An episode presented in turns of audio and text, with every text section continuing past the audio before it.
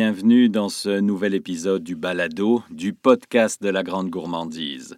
Je suis Marc et je vous remercie de votre écoute. Dans quelques minutes, nous ferons le point sur la situation de la filière du bœuf dans la province en parlant du programme Bœuf Québec, puis nous irons à Québec pour vous donner le goût de manger des gaufres belges, mais cuisinés ici, chez nous. Mais d'abord, on vous a déjà parlé de quelques initiatives pour promouvoir l'achat local, pour la plupart assez récentes, mais plusieurs existent depuis quelques années déjà, et je ne parle pas que de notre boutique en ligne de cadeaux gourmands. Notre premier invité a eu aussi une très belle idée pour promouvoir l'achat local il y a cinq ans déjà. Mon nom, c'est Vanessa Lachance. Je suis la cofondatrice de Signer Local, la vitrine du fait au Québec. Qu'est-ce que c'est Signer Local? En fait, c'est à la base, c'est un répertoire de produits qui sont fabriqués au Québec. Euh, ça a beaucoup grandi au cours des dernières années. Maintenant, on a un blog avec plus de 300 articles qui parlent d'achat local. On a aussi deux magasins euh, physiques et une boutique en ligne euh, avec plus de 5000 produits. Donc, au, travers de nos initiatives, on représente plus de 400 créateurs du Québec. Donc chez toi, Vanessa, je peux acheter aussi bien un pot de caramel qu'un matelas, un rouge à lèvres ou un produit détachant pour la lessive. Oui, on trouve vraiment de tout, en autant que ce soit fabriqué au Québec. On trouve aussi des bijoux, des vêtements. Euh, par contre, on n'a pas de produits frais. Donc, on s'en tient à des produits euh, de distribution, ce qu'on appelle peut-être tablettes. donc, des produits finis qui sont génériques la plupart du temps. En pratique, pour les entrepreneurs intéressés, qu'est-ce qu'ils doivent faire pour être vendus chez Signé Local? Premièrement, il faut être membre du répertoire, donc l'abonnement est à 120 par année.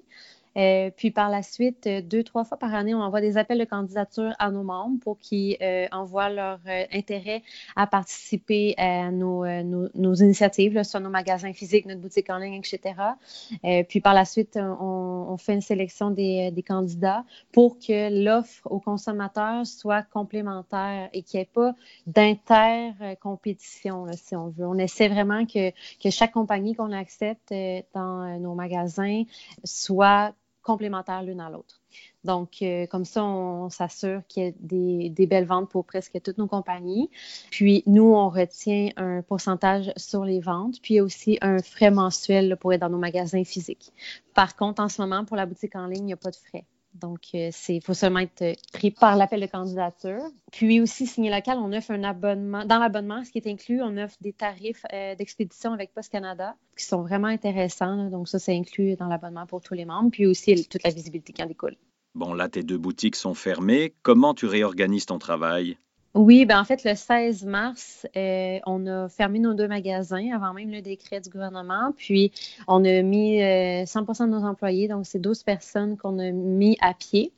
Euh, on a dû les rappeler au début avril. On a rappelé la moitié de nos employés à temps plein pour s'ajuster parce qu'on a eu une grande, grande demande en ligne, plus grande que ce qu'on avait jamais connu à date ça a vraiment été une montagne russe, mais là, ça va bien la vente en ligne. Euh, c'est ça qui est positif euh, en ce moment. Puis c'est sûr qu'il y a beaucoup de gens qui ont rappelé, mais qui ne travaillaient pas sur la boutique en ligne, mais que euh, leur poste a changé temporairement. Est-ce que cette adaptation t'a fait penser à des adaptations, mais à plus long terme, justement? Ben, c'est certain qu'on a toujours voulu pousser beaucoup le, en ligne, le côté web. on dirait que des fois, on a beaucoup de projets, puis par manque de temps, manque d'effectifs, euh, ça tombait toujours en dessous. Donc, euh, en ce moment, c'est certain qu'on veut se concentrer beaucoup en ligne. On veut continuer à, ajouter des produits. C'est certainement quelque chose que, qui va devenir une priorité dans les prochains mois, dans les prochaines années pour signer local. Parce que oui, les magasins physiques, c'est bien, mais en temps de crise, les gens, ben, on, s'en rend tout compte aujourd'hui, hein, mais les gens... Euh, euh, qu'est-ce qui reste? Ben, c'est l'achat euh, local, mais en ligne. Donc, euh, je pense que c'est important de, se rediriger comme ça. Et quelle est l'histoire de signer local? Est-ce que tu t'es réveillé un matin avec cette idée-là? C'est en 2015. c'est mon conjoint, mon partenaire, qui a eu l'idée vraiment d'un répertoire de produits au Québec, mais ça a parti d'un notre propre besoin. On était tanné d'acheter des produits qu'on qu'on connaissait pas l'histoire ni la provenance quand je parle de provenance, je ne parle pas de ce qui est écrit sur l'étiquette. Je parle vraiment de dans quelles conditions était faite, par qui et comment. Donc, on était un peu euh, tanné de ça. Fait qu'on voulait encourager euh, nos producteurs locaux euh, qui souvent ils fabriquent leurs produits dans des conditions humaines respectables, puis que le produit est de qualité. C'est vraiment parti de ça. On cherchait à consommer local, mais on ne trouvait pas. Fait que mon conjoint a eu l'idée, un, beau, euh, je me rappelle plus c'est quel jour, en janvier 2015. Puis euh, on a lancé la plateforme en décembre. Donc euh, après l'idée, là, ça a été des mois de préparation. Puis moi, mon background, j'étais en assurance, mais j'ai toujours eu la fibre entrepreneuriale très, très forte il manquait juste une idée qui me passionne, puis euh, on l'a trouvé en 2015. Merci Vanessa. Vous l'entendiez, c'est la passion qui porte la grande majorité des entrepreneurs du Québec. Mangez-vous du bœuf? Et si vous en mangez, savez-vous d'où il provient? Un regroupement a vu le jour il y a trois ans pour vous aider à connaître la provenance du bœuf que vous mettez dans votre assiette. Mon nom est Jean-Sébastien Gascon. En fait, je suis directeur général de la Société des parcs d'engraissement du Québec. C'est une association de producteurs de bouvillons. Et puis, on pilote un programme qui s'appelle Bœuf Québec pour faire le lien de la ferme à la table, dans le fond, pour euh, ramener le bœuf du Québec euh, sur la table du consommateur.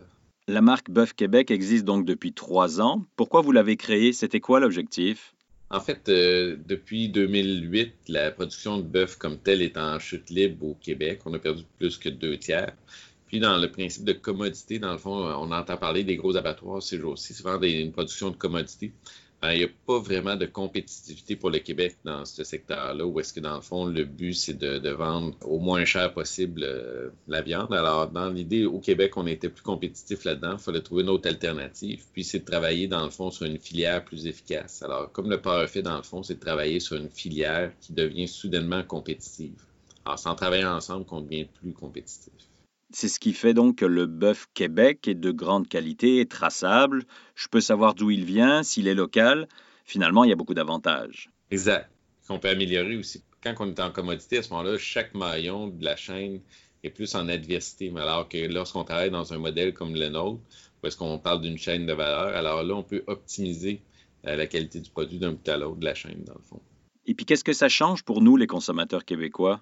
Le premier pas, c'est la traçabilité. Alors, ici, qui achète du bœuf qui vient du Québec. Alors, c'est là où est-ce que c'est à peu près la seule façon pour lui de le savoir.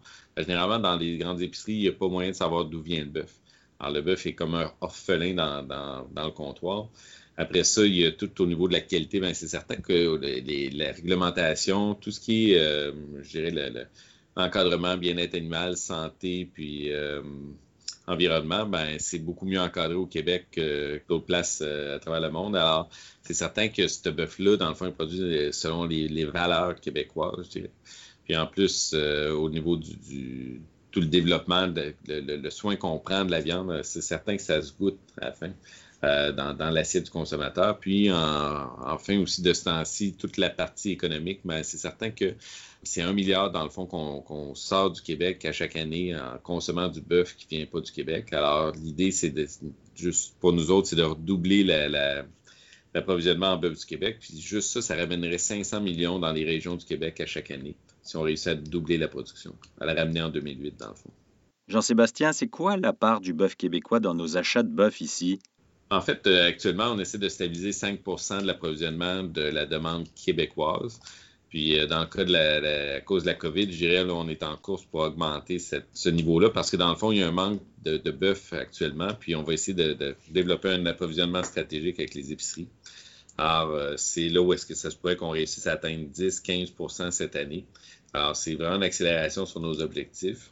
Mais dans le cas de, la situation actuelle, je pense que c'était pour le bien de tout le monde, dans le fond. Là. Et les producteurs et les abattoirs peuvent fournir cette augmentation? Oui, ben en fait, euh, actuellement, on teste la filière. Alors, les, gens avaient l'impression qu'on était, qu'on aurait de la difficulté à transformer l'équivalent de, 25 000 bouillons par année. Alors, 500 têtes, ça donne 500 par semaine, ça donne à peu près 25 000 par année. Puis actuellement, on est rendu juste dans les abattoirs fédéraux, sous, supervision fédérale, à 750 cette semaine. On a un autre 200 euh, qui sont transformés dans les abattoirs provinciaux, sous inspection provinciale. Fait qu'on est, on est dépassé largement la, capacité de production qu'on pensait, puis on a encore plus de capacité que ça. Enfin, ce que je suis en train de, terminer de compléter, c'est la capacité globale. Puis euh, on approche le 1500 têtes euh, par semaine comme capacité. Avant la création de Bœuf Québec, ça veut dire que peut-être que nous mangions en partie du bœuf d'ici, mais qu'on ne le savait pas finalement. Exactement. Alors, la plupart, il y a, le, disons, le deux tiers des bœufs du Québec sont abattus à Guelph, en Ontario, dans une usine de Cargill. Euh, Cargill, dans le fond, qui est un des gros joueurs mondiaux au niveau de la, transformation du bœuf. Est-ce qu'on abat plus localement maintenant? Ah, on est euh, actuellement, on a, poussé à cause du COVID l'idée de, de, prêter main forte aux détaillants, l'idée de, de pousser le côté local, tester un peu notre capacité, ben, je dirais actuellement, probablement qu'on abat au moins la moitié de ce qui est produit, sinon plus. Euh, on l'abat au Québec, puis après ça, c'est de voir si on est capable de restructurer ça pour continuer. Alors, ne pas, ne pas laisser aller ce bout de marché-là qu'on est en train de récupérer, puis le maintenir par la suite. Alors, c'est là où c'est quand même euh, c'est exigeant, la situation actuelle, mais c'est quand même une opportunité de, rendre service, d'être utile, puis de, se créer une place dans le comptoir puis dans le cœur des consommateurs. Et pour s'y retrouver, nous, les clients, il suffit de chercher le logo du bœuf bleu, bœuf Québec, autant à l'épicerie que dans les restaurants quand ils vont rouvrir. Exact, exact. Puis de demander aussi d'où vient. Le premier réflexe à développer, c'est de se poser la question d'où il vient le bœuf que je suis en train d'acheter. Alors, c'est là où est-ce qu'on on réalise très rapidement que, dans le fond, bien souvent, même le boucher ne sait pas. Alors, c'est euh, toute l'idée de commodité, c'est ça. Alors, on remplit le comptoir de bœuf, mais on ne sait pas d'où il vient. Alors, en aidant, il y a beaucoup de bouchers indépendants qui, travaillent plus la carcasse. Il y en a aussi quand même dans les, les épiceries. J'ai été content de voir qu'il y a quand même beaucoup de, bons bouchers dans les épiceries. Alors, ça, c'est vraiment chouette parce qu'on dépend, nous autres, au niveau du bœuf, d'un boucher qui est, capable de mettre en valeur l'ensemble de l'animal. Je dirais un, côté du respect d'avoir euh, vis-à-vis de l'animal, c'est d'être capable de, valoriser l'ensemble de la bête, du museau jusqu'à la queue. C'est là où on compte sur le boucher pour nous aider là-dedans, pour pas que ça se retrouve tout en viande hachée dans le fond. Enfin, est-ce que le, le bœuf québécois est plus cher que celui d'autres provenances? Pas nécessairement. Je dirais le, tout le défi, c'est de valoriser le plus possible chacune des, des pièces. Puis, euh, je dirais, plus on va en produire, plus on être capable d'être compétitif. Alors, c'est là où est-ce que euh, on s'est retrouvé à certains moments moins cher que le prix de commodité dans le comptoir de, chez Jean, notamment, euh, parce, que, parce que cette semaine-là, notre prix à nous autres était meilleur.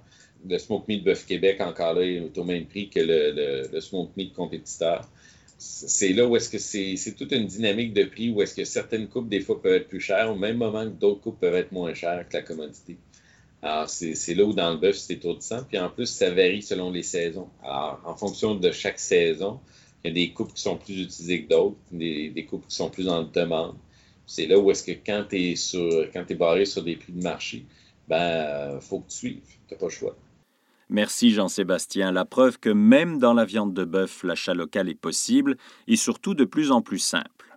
Maintenant, faisons un grand écart avec un pied à Québec et l'autre en Belgique, vous allez comprendre. Alors, euh, je me présente, Audrey Lépine. Je suis copropriétaire de l'entreprise Belle Gaufre qui est située à Québec. Est-ce que Belgo veut dire gaufre belge, tout simplement? Vous avez tout compris. Et pour une fois, je ne suis pas obligée de l'expliquer. oui, parce que nous, quand on a acheté l'entreprise, euh, ça s'appelait déjà comme ça. Alors, évidemment, on n'a pas changé de nom d'entreprise. Et puis, euh, Belle était pour Belgique. Alors, euh, comme on dit, c'est pas toujours facile à expliquer, mais quand on le comprend, ça s'explique plus facilement. Audrey, c'est quoi l'histoire de l'entreprise? Ben nous, on existe depuis 40 ans. Alors, on est une entreprise familiale. Je suis avec mon conjoint dans l'entreprise. on a racheté l'entreprise, ça fait déjà huit ans, on est dans notre huitième année. Et puis, euh, vous pouvez acheter nos produits. Nous, on est distribué via tous les réseaux, c'est-à-dire, euh, bon, dans le food service, malheureusement, qu'on appelait euh, avant les restaurations, hôtelleries, etc., on était là. Évidemment, avec la, la COVID aujourd'hui, malheureusement, là, ce marché-là est complètement absent. On espère bien que ça revienne assez rapidement pour tous ces gens qui travaillent très fort. Mais bon, bref, nous, on est ailleurs dans les autres distributeurs, c'est-à-dire les épiceries. Alors, euh, IGA, Métro, euh, Maxi, Provigo Le Marché, euh, les Costco aussi de la province. On est aussi en Ontario. Alors, je vous dirais que notre réseau est quand même un peu élargi. Et puis, on était aux États-Unis aussi. On se promène un peu à travers d'autres, d'autres pays, dont les États-Unis, l'exportation. On a le Mexique aussi qu'on a fait l'an dernier. Puis cette année, une nouveauté, je trouve ça très drôle, on est rendu à Dubaï. Alors, euh, pour les saveurs, vous demandiez, nous, en fait, on est vraiment spécialisé dans la gaufre de Liège. C'est une recette qui a été euh, rapportée de Belgique par deux Belges. Et puis, nous, on a continué à perpétrer la réputation de la bonne qualité du produit. Euh, et c'est fait selon les normes avec du sucre perlé, etc., les normes d'une gaufre belge. on a deux saveurs, l'original qui est à la vanille, et puis nous, on a développé une seconde saveur, mais qui existait quand on a racheté l'entreprise, qui est l'érable. Et le produit, il est frais ou congelé? En fait, on livre congelé. Alors, euh, nous, l'avantage, justement, c'est un peu comme le pain. D'ailleurs, j'imagine que, ben ça, il n'y a peut-être pas tous les euh, clients qui savent ça, mais quand vous mangez, vous mangez du pain à l'épicerie, c'est ça, du il y en a qui les frais, mais il y en a beaucoup qui les congelés, puis les, euh, les épiciers les mettent sur les tablettes et les font dégeler euh, selon, parce que ça prend quand même pas beaucoup de temps à dégeler là, sur les tablettes, c'est peut-être une heure ou deux. Et puis, vous pouvez partir avec. Alors, c'est sûr que ça assure une certaine fraîcheur au produit. Les produits congelés comme ça se gardent un an et demi au congélateur. Fait que c'est quand même une bonne durée de vie. Là. là, vous avez perdu tous vos distributeurs de restauration. Que se passe-t-il dans le reste de votre distribution? Où en sont vos ventes? Euh, ben, en fait, nous, on. Je vous dirais pas ça comme ça, mais on fait partie des chanceux parce que, bon, évidemment, on, est dans les services essentiels et puis euh, les gens n'ont pas arrêté de manger, comme vous savez. Alors, euh, on, a, on a souffert un peu comme tout le monde, mais beaucoup moins que d'autres. parce qu'on est un produit de boulangerie, parce que justement, on, on rapporte un certain réconfort. Alors, à ces temps-ci, c'est vraiment quelque chose, je crois, qui qui est le réconfort.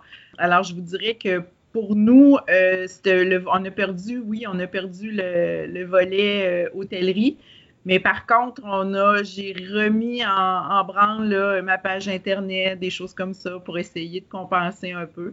Mais bon, vous savez qu'on est tous, comme on dit, dans le même bateau. Alors, on espère juste qu'on revienne à la normale au plus rapide. Merci Audrey, de belles gaufres. Ça me donne le goût de me sucrer le bec. J'espère qu'on vous a aussi donné goût d'acheter local encore un peu plus avec ces trois invités d'aujourd'hui. Merci de votre écoute. À bientôt.